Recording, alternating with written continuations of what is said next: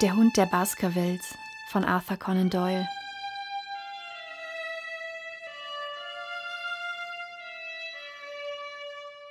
Drei gerissene Fäden. Holmes besaß in bemerkenswertem Grad die Fähigkeit, sich nach Belieben gedanklich von einem Fall zu lösen. Zwei Stunden lang schien die seltsame Geschichte, in die wir hineingezogen worden waren, vergessen, und er war völlig gebannt von den Gemälden moderner belgischer Meister. Von dem Moment an, da wir die Kunstgalerie verließen, bis zu unserer Ankunft im Northumberland Hotel, wollte er über nichts anderes als Kunst reden, von welcher er recht seltsame Vorstellungen hatte. Sir Henry Baskerville erwartet Sie oben, sagte der Angestellte. Er bat mich, Sie bei Ihrer Ankunft sofort nach oben zu führen. Haben Sie etwas dagegen, wenn ich einen Blick in das Meldebuch werfe? fragte Holmes. Nicht im geringsten. Aus dem Buch war ersichtlich, dass seit der Ankunft Baskervilles zwei weitere Namen hinzugefügt worden waren. Bei dem einen handelte es sich um Theophilus Johnson und Familie aus Newcastle, bei dem anderen um eine Mrs. Oldmore und ihre Zofe aus High Lodge, Alton. Ich bin sicher, dass das derselbe Johnson ist, den ich früher kannte, sagte Holmes zu dem Empfangschef. Ein Rechtsanwalt, nicht wahr, mit grauen Haaren, der leicht hinkt.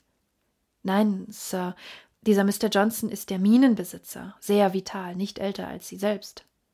Haben Sie sich hinsichtlich seines Berufes nicht geirrt? Nein, Sir, er steigt hier schon seit vielen Jahren ab und ist uns sehr gut bekannt. Ach, na, das erklärt die Sache. Mrs. Oldmore scheint mir auch bekannt zu sein. Verzeihen Sie meine Neugier, aber wie oft, wenn man einen Freund aufsucht, trifft man gleich auf einen anderen Freund? Sie ist eine kränkliche Dame, Sir. Ihr Ehemann war einst Bürgermeister von Gloucester. Immer wenn sie in der Stadt ist, logiert sie bei uns. Danke. Ich fürchte, ich kann mich nicht mit Ihrer Bekanntschaft rühmen. Durch diese Fragen haben wir eine wesentliche Tatsache festgestellt, Watson, setzte er mit leiser Stimme fort, während wir die Treppe hinaufstiegen. Wir wissen jetzt, dass die Leute, die so sehr an unserem Freund interessiert sind, nicht in diesem Hotel wohnen. Das heißt, dass sie einerseits sehr darauf bedacht sind, ihn zu beobachten, gleichzeitig aber darauf achten, selbst von ihm nicht gesehen zu werden. Nun, das ist ein sehr vielsagender Umstand. Was für eine Bedeutung hat er? Er bedeutet Hallo, lieber Freund, was um aller Welt ist los? Als wir auf dem oberen Treppenabsatz angelangt waren, liefen wir direkt in Sir Henry Baskerville hinein. Sein Gesicht war rot vor Wut und er hielt einen alten und staubigen Schuh in der Hand. Er war dermaßen wütend, dass er kaum ein Wort herausbrachte, und als er endlich sprach, tat er dies in breiterem amerikanischem Dialekt als noch am Morgen. Mir scheint, die halten mich für einen Trottel in diesem Hotel, rief er. Die werden bald merken, dass sie da an den Falschen geraten sind, wenn sie nicht aufpassen. Zum Donnerwetter, wenn dieser Bengel meinen verlorenen Schuh nicht wiederfindet, gibt's Ärger. Ich kann ja einen Spaß vertragen, Mr. Holmes, aber diesmal sind Sie zu weit gegangen. Suchen Sie immer noch den Schuh? Ja, und ich habe auch vor, ihn zu finden. Aber Sie sagten doch, es war ein neuer, brauner Lederstiefel. So ist es, Mr. Holmes. Und jetzt ist es ein alter, schwarzer Schuh. Wie bitte? Sie wollen doch nicht sagen. Genau das will ich sagen. Ich besaß überhaupt nur drei Paar Schuhe. Die neuen braunen, die alten schwarzen und die Lackschuhe, die ich trage. Letzte Nacht verschwand einer meiner braunen. Heute hat jemand einen meiner schwarzen geklaut. Nun, haben Sie ihn gefunden? Reden Sie, Mann, und glotzen Sie nicht. Ein aufgeregter deutscher Etagenkellner war aufgetaucht. Tut mir leid, Sir. Ich habe im ganzen Haus nachgefragt, aber niemand weiß etwas darüber. Ich sage Ihnen, Entweder taucht dieser Schuh vor Sonnenuntergang wieder auf, oder ich gehe zum Direktor und teile ihm mit, dass ich sofort aus diesem Hotel ausziehe. Er wird wiedergefunden werden, Sir, ich verspreche Ihnen, wenn Sie noch ein wenig Geduld aufbringen, werden wir ihn finden. Das will ich hoffen, denn das ist das letzte Mal, dass ich mir in dieser Diebeshöhle etwas stehlen lasse. Lieber Mr. Holmes, entschuldigen Sie, dass ich Sie mit einer solchen Lappalie behellige. Meiner Meinung nach ist das mehr als eine Lappalie. Sie machen aber einen sehr ernsten Eindruck. Welche Erklärung haben Sie dafür? Ich versuche gar keine Erklärung zu finden. Mir scheint das die verrückteste und merkwürdigste Geschichte, die mir je passiert ist. Die merkwürdigste vielleicht, sagte Holmes gedankenvoll. Was halten Sie selbst davon? Nun, ich kann nicht behaupten, es schon zu durchschauen. Ihr Fall ist sehr verwickelt, Sir Henry. In Verbindung mit dem Tod ihres Onkels scheint er mir eine Bedeutung zu erlangen, die wohl kaum einer der 500 wichtigen Fälle, mit denen ich bisher zu tun hatte, besaß. Aber wir halten unterschiedliche Fäden in Händen und mit Glück führt der eine oder andere uns zur Wahrheit. Wenn wir auch damit Zeit vergeuden, einem in die falsche Richtung zu folgen, so stoßen wir doch früher oder später auf den richtigen. Wir verbrachten ein angenehmes Mittagessen zusammen, ohne viel über den Fall zu reden, der uns zusammengeführt hatte. Erst als wir uns nach dem Essen in den privaten Salon zurückzogen, fragte Holmes Sir Henry nach seinen Absichten. Ich fahre nach Baskerville Hall. Und wann? Ende dieser Woche. Im Großen und Ganzen bin ich der Ansicht, dass Ihre Entscheidung weise ist, antwortete Holmes. Ich habe reichlich Hinweise darauf, dass man sie in London überwacht, und unter den Millionen Einwohnern dieser großen Stadt ist es schwierig herauszufinden, wer diese Leute sind und was der Zweck ihres Tuns ist. Verfolgen sie böse Absichten, so könnte ihnen ein Unglück zustoßen, und wir wären nicht in der Lage, es zu verhindern.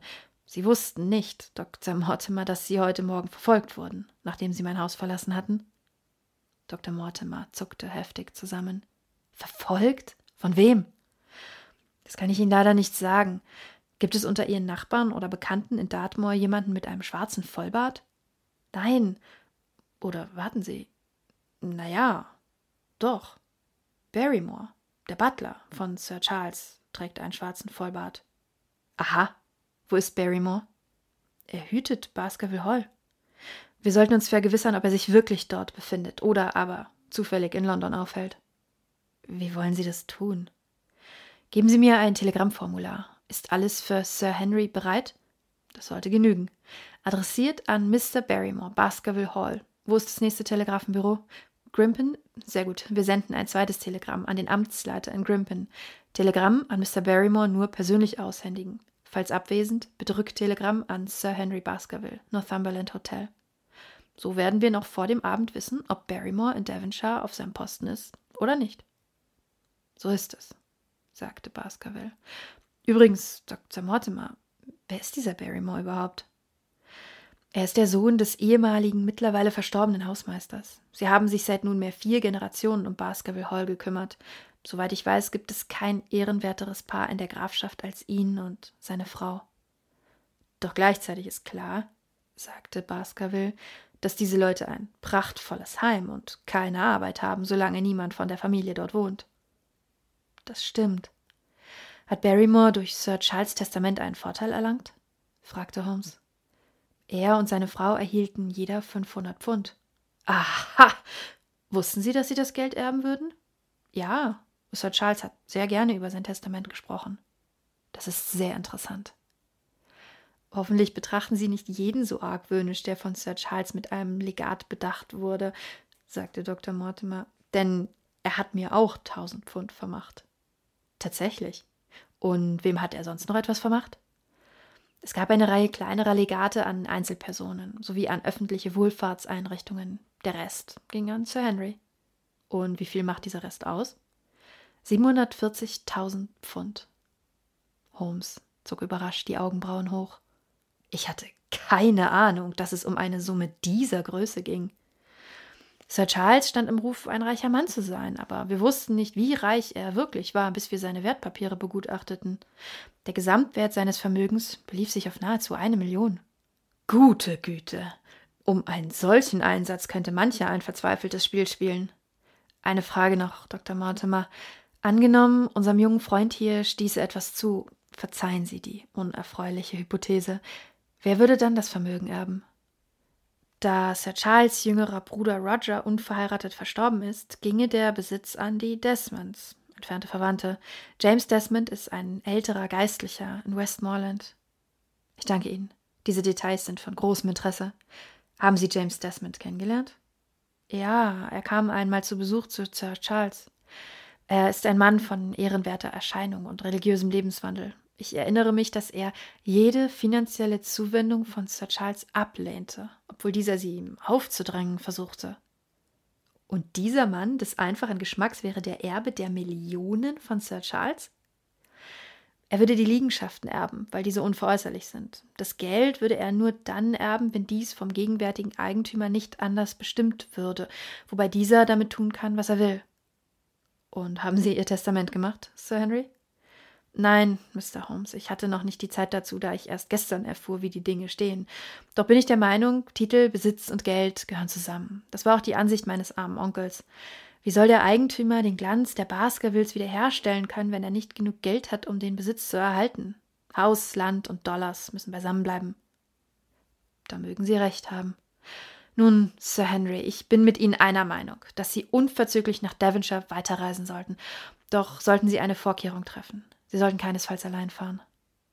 Dr. Mortimer wird mich begleiten.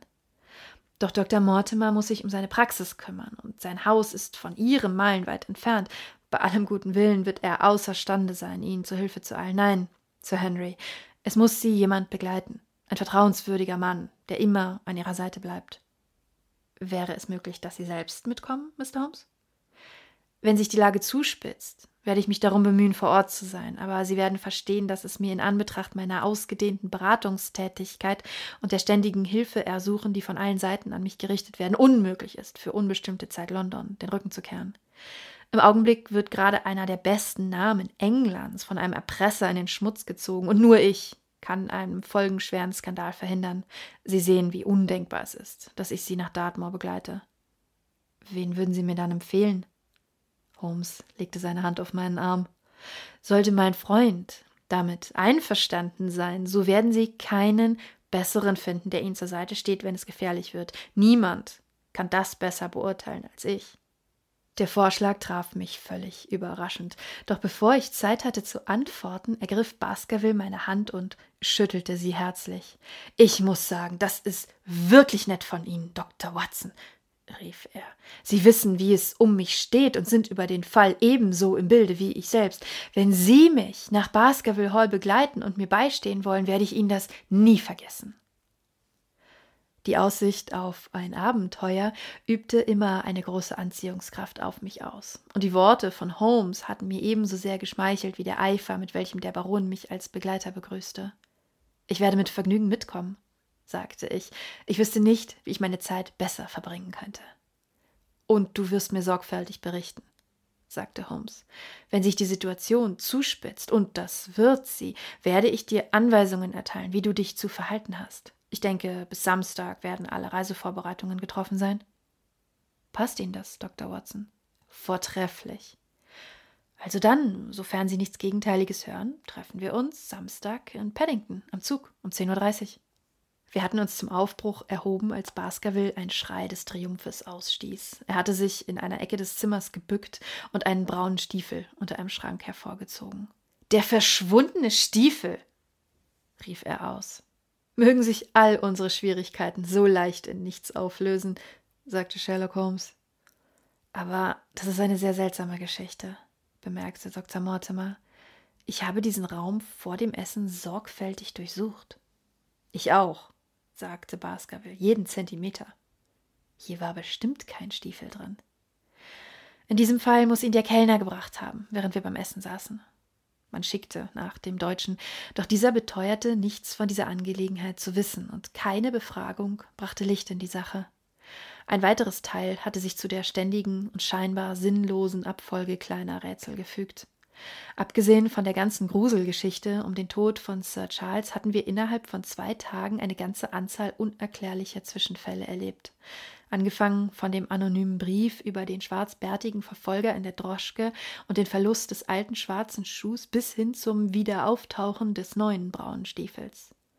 Holmes saß schweigend in der Droschke, als wir in die Baker Street zurückfuhren, und seine hochgezogenen Augenbrauen sowie sein scharfer Blick verrieten mir, dass seine Gedanken ebenso wie meine damit beschäftigt waren, ein Schema zu finden, in das all diese seltsamen und scheinbar zusammenhangslosen Episoden sich fügten den ganzen Nachmittag und bis spät in den Abend hinein saß er in Tabakqualm gehüllt da und dachte nach. Kurz vor dem Abendessen trafen zwei Telegramme ein. Das erste lautete Habe gerade gehört, dass Barrymore in Baskerville Hall. Baskerville. Das zweite besuchte wie befohlen 23 Hotels, leider Times Seite mit Ausschnitten nicht gefunden. Cartwright. So reißen zwei meiner Fäden. Watson, es gibt doch nichts Anregenderes als einen Fall, wo sich alles gegen dich stellt. Nun müssen wir uns nach einer anderen Spur umsehen. Wir haben immer noch den Droschkenkutscher, der den Verfolger gefahren hat. Richtig. Ich habe der Droschkenzentrale telegrafiert, um seinen Namen und seine Adresse zu erfahren. Es würde mich nicht überraschen, wenn dies die Antwort auf meine Fragen wäre. Das Läuten der Hausklingel versprach etwas mehr als nur eine Antwort, denn die Tür öffnete sich und ein grob schlechtig aussehender Mann trat ein, der offenbar der Kutscher selbst war. Die Zentrale hat mir ausgerichtet, dass ein Herr unter dieser Adresse nach Droschke 2704 gefragt hat, sagte er. Seit sieben Jahren fahre ich meine Droschke, ohne jemals eine Klage gehört zu haben. Deshalb bin ich selbst hierher gekommen, damit Sie mir ins Gesicht sagen, was Sie gegen mich haben. Nicht das geringste habe ich gegen Sie, guter Mann, sagte Holmes. Im Gegenteil, ich habe einen halben Souverän für Sie, wenn Sie mir klare Antwort auf meine Fragen geben. Nun, ich hatte einen guten Tag ohne Ärger, sagte der Kutscher grinsend. Was wollen Sie mich fragen, Sir? Zunächst Ihren Namen und Ihre Anschrift, falls ich sie noch einmal brauche. John Clayton, 3 Turpey Street, Borough, meine Droschke gehört zu Shipleys Yard in der Nähe von Waterloo Station. Sherlock Holmes notierte sich alles. Nun, Clayton, erzählen Sie mir alles über den Fahrgast, der heute Morgen um zehn Uhr zuerst dieses Haus beobachtete und anschließend zwei Herren die Regent Street hinunterfolgte. Der Mann schaute überrascht und ein wenig verlegen. Macht nicht viel Sinn, Ihnen davon zu erzählen, da Sie anscheinend genauso viel darüber wissen wie ich selbst, sagte er. Die Wahrheit ist, dass der Gentleman mir sagte, er sei Detektiv und ich solle niemandem etwas über ihn erzählen. Mein lieber Mann, dies ist eine sehr ernste Angelegenheit, und Sie könnten sich in Ungelegenheiten bringen, wenn Sie irgendetwas von mir verbergen wollten. Ihr Fahrgast sagte also, er sei Detektiv? So ist es. Wann hat er das gesagt? Als er ausstieg. Sagte er sonst noch etwas?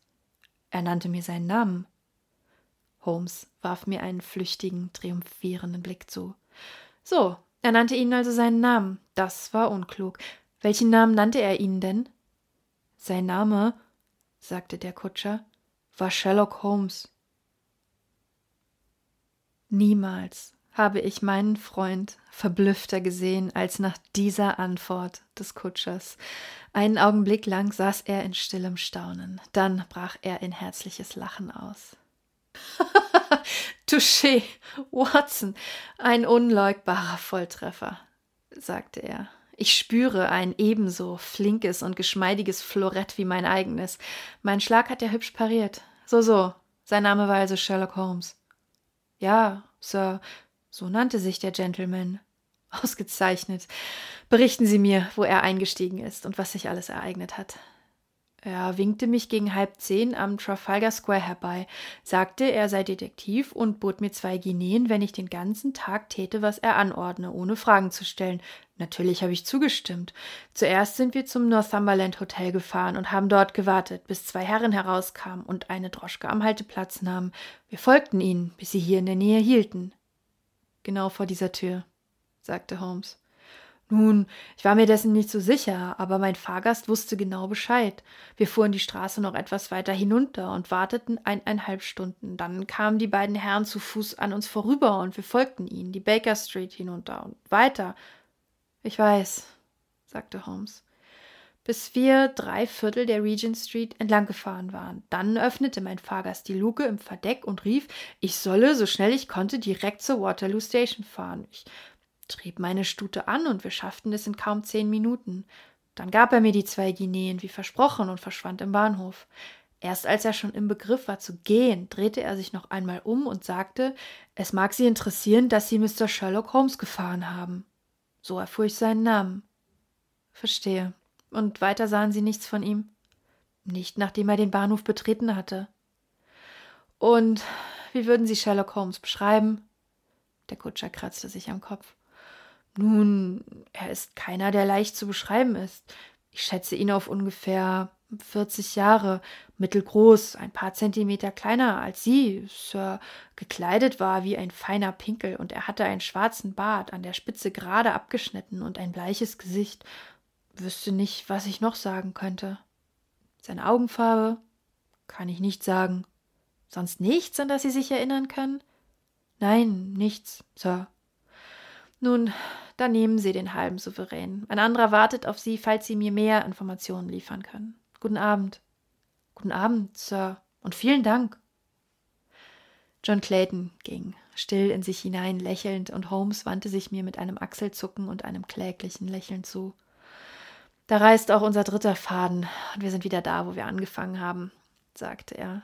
Dieser schlaue Fuchs. Er kannte unsere Hausnummer, wusste, dass Sir Henry mich aufgesucht hatte, entdeckte mich in der Regent Street, vermutete, dass ich mir die Droschkennummer merken und den Fahrer suchen würde und schickte mir eine kecke Botschaft. Ich sag dir, Watson, diesmal haben wir es mit einem Gegner zu tun, der unserer Klinge würdig ist. In London bin ich matt gesetzt worden. Ich kann dir nur mehr Glück in Devonshire wünschen, aber ich bin sehr besorgt. Worüber? Dich dorthin zu schicken. Es ist eine hässliche Geschichte, Watson, eine hässliche und gefährliche Geschichte. Und je mehr ich über sie erfahre, umso weniger gefällt sie mir. Ja, mein lieber Freund, du magst lachen, aber ich gebe dir mein Wort darauf, dass ich sehr froh bin, wenn ich dich gesund und munter zurück in der Baker Street weiß.